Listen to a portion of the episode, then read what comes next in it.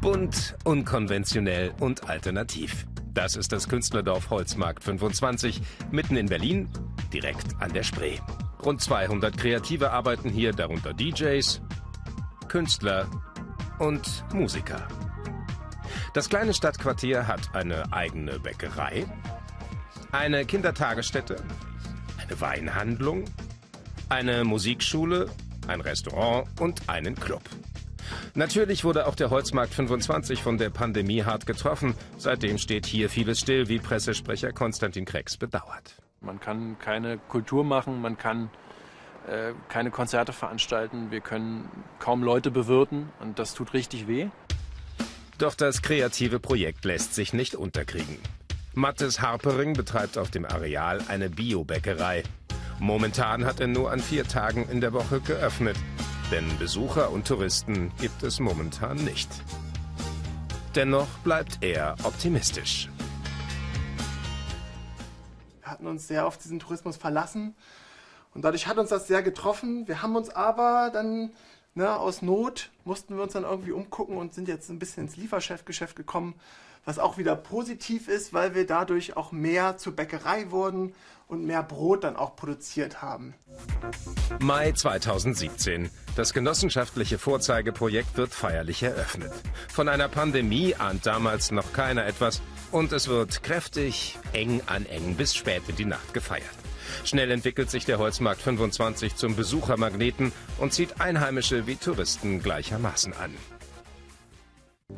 Heute geht es auch im Studio 25 um einiges ruhiger zu. Hannes Husten ist Sänger und Gitarrist bei der Band Sint und leitet das Tonstudio des Quartiers. Er macht aus der Not eine Tugend, wie auch der international bekannte DJ Oliver Kolecki. Das war eigentlich für mich eine ähm, gute Pause, mal nicht so viel auf Tour zu sein und habe deswegen sehr viel Zeit hier am Holzmarkt verbracht war fast täglich im Studio, habe an neuen Projekten gearbeitet, habe in dem letzten Jahr ein ganzes neues Album geschrieben. Und ähm, ja, das ähm, hat mich persönlich auch entschleunigt. Der Holzmarkt war für uns äh, als Studiobetreiber und auch als Musiker am Holzmarkt extrem wichtig, weil wir zum einen durch die ganzen Streams äh, enger zusammengerückt sind und äh, zusammen Projekte aufgezogen haben und neue Ideen entwickelt haben.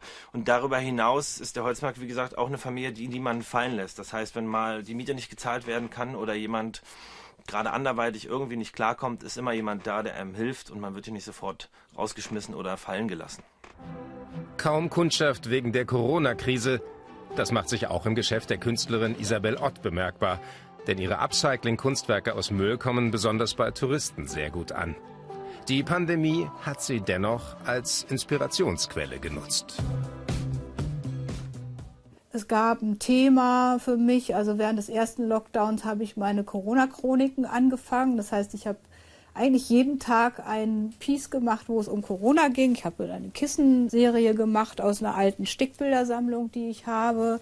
Den Stuhl habe ich gemacht mit dem der Frau, die einen Corona-Hut hat. Toilettenpapier war ja auch das Thema schlechthin. Während Corona habe ich diesen äh, Halter gemacht. Ich hatte immer was zu tun, hatte immer Spaß dabei.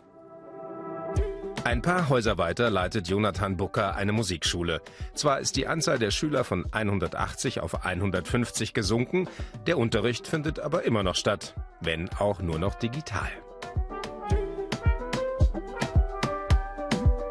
Im Vergleich zu anderen Branchen fühlen wir uns hier natürlich privilegiert, dass wir unser Angebot trotzdem online weiterführen können, weil viele unserer Lehrkräfte sind auch noch neben dem Unterrichten als ähm, Musiker tätig, in Orchestern, freischaffend.